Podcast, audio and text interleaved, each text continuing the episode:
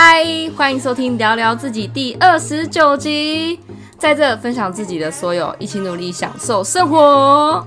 我好想好想台南，台南真的是美食之都，我真的超级想念在台南的美食。我超爱喝台南的牛肉汤，我以前在台南就会很喜欢运动完之后，然后就跟朋友一起去喝牛肉汤，超级爽。然后呢，我也很想我妈的手艺，也很想我们家的疯狗，然后还有我的兄弟姐妹。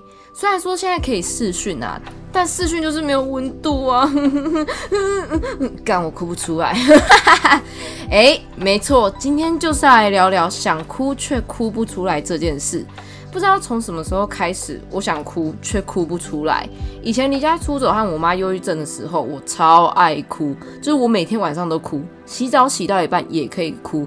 虽然洗澡哭，我是不知道我在哭什么啦，但洗澡是我觉得最适合哭的时候，因为眼泪能被莲蓬头的水冲走，然后水声呢能盖过你的哭声，反而会因为这样让我想放纵的哭一波。而且洗澡就是自己一个人，有一种当下是完全属于自己的感觉。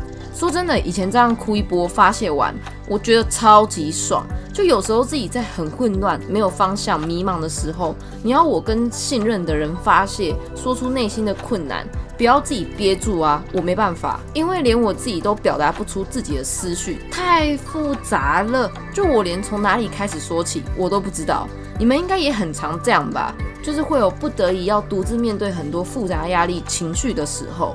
加上我自己又是个在外很惊的人，我在外很少哭，大多都是在信任的人或是自己一个人的时候，我才敢让眼泪流下来。因为我从小呢就看我妈辛苦的在照顾我们四个小孩，然后独自面对婚姻啊、婆媳这些问题，但她却没有在我面前掉过一滴眼泪。我看到的就是她撑起了一切。我是长大后国二那年，在我爸生病离开的那阵子，才看到我妈大哭。因为当时要照顾我爸，然后我妈得医院、家里、公司到处奔波，几乎都是她自己一个人照顾到我爸离开，真的是累到撑不住了，才在我们面前哭出来，然后情绪失控，说出自己的压力啊，还有一些呃跟我爸之间的一些事情。直到我爸过世没多久，就又收起自己忧郁的那一面。那独自撑着这个家呢，没让我饿到，或是过得比别人不好。再就是到前几年的忧郁症，才再又看到我妈情绪不稳的那一面。不知道是不是因为这样，所以刚开始我并不喜欢哭这件事。我一直把我妈当做榜样吧，就觉得他都这么辛苦，然后也没有掉过眼泪，那我怎么可以这么轻易的说哭就哭？所以刚开始呢，哭这件事对我来说是很弱、很丢脸的一个表现。就是连我自己试一下，一个人在哭的时候，我也会这样觉得哦。我还会去抑制自己，然后就会觉得，敢哭必哭，不要哭，不要哭，会告诉自己这样很弱，不可以这样。直到我妈忧郁症那段时期，就前两年，我才开始去接受哭这件事。因为那段时间我自己压力也很大，然后不知道怎么面对家庭啊，面对家人忧郁症，然后还离家出走，搞坏了家人之间的关系，就是。瞬间吧，有太多的事情，不好的思绪啊，压力乱七八糟一堆一起来，负荷不了，我就只能哭。那时候哭是连自己想阻止也没办法阻止，可能我的身体只找到这个方式来帮我泄压吧，我觉得，所以就开始狂哭，累了我就哭，心情不好就哭，无聊也是哭，感觉空虚我也要哭。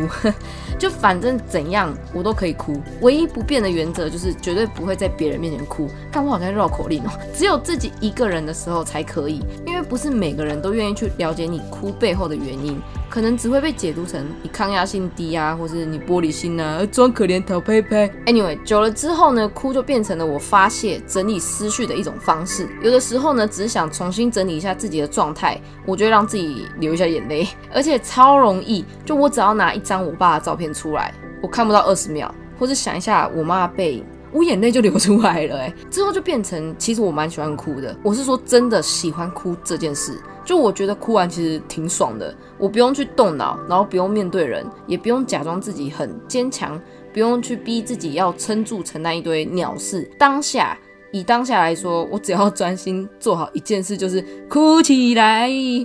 哭完之后就觉得超级爽，越哭就觉得越坚强，这种感觉。后来经历完家里的事之后，就是家庭和乐之后，到现在我上台北工作，最后一次放纵的哭，就是在分手的时候，但是也已经一年多了，你干干就就就这样哎、欸，我现在已经哭不出来了哎、我今天想聊的就是这个，就是为什么我不知道从什么时候开始，我就再也不能说哭就哭，然后就好像有个外接硬碟吧，叫佩姬的情绪，然后里面有一堆资料夹，笑啊、叫啊、生气、怀疑啊、厌世啊，巴拉拉一堆。但就是哭这个资料夹被莫名的在某一天就 delete 掉，然后资源回收桶也找不到，就无法还原呢，你知道吗？那种感觉就就是这样，所以我现在没办法说哭就哭，然后连看我爸的照片就顶多心酸了一下。我到现在真的是还是不知道为什么哎、而且反而哭不出来这件事，会让我感觉蛮慌的。因为上来台北工作了嘛，然后有时候会想要整理自己的思绪，流一下眼泪，让网页重新更新一下。哭完之后，脑袋会清晰一点。他妈的，我现在就是没办法掉眼泪，网页更新不了，整个卡住，然后我就觉得更慌，因为我不知道我自己怎么了。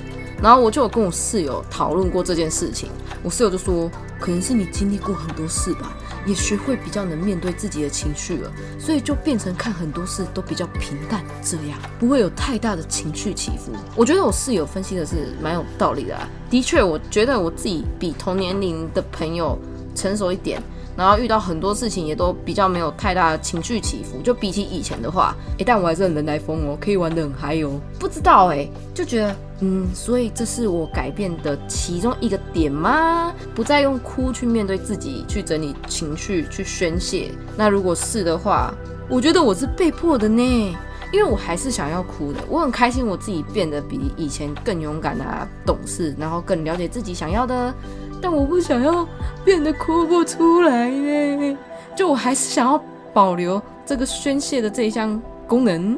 那我就这个状态已经这样差不多一年了，到现在我都还是没有想通，why 靠背出来，why？今天呢会想要分享这件事呢，是因为最近疫情嘛，然后不能出门透透气，生活比较平淡一点，工作呢还是一直在一个很忙碌的状态，所以就好想要啊。哭一下，然后整理一下自己的情绪，但是没办法，没办法，完全没办法，所以就决定把这个烦恼宣泄在天空中。反正你们也不认识我，没有啦，聊聊自己嘛。Hi，I'm Peggy。那这就是现在的 Peggy。你们有这样的经验吗？就是随着时间，然后经历，被迫改变了自己不想改变的那一面。如果有的话，欢迎跟我分享，寄信给我。我好久没有收到信了，所以我还蛮想知道大家听了我的呃节目的想法是什么。好啦，那最后呢，提醒一下，微解封不是解封，还是要将心比心，保护自己也要保护别人。大家都是人，不要害人害己。OK，好嘞，那今天就到这。喜欢我的节目，帮我追踪、分享和 Apple Podcast 的评分和留言，也欢迎追踪我的 IG，放在节目的简介里。跟你分享我自己，我是佩姬，我们下个礼拜见，拜拜。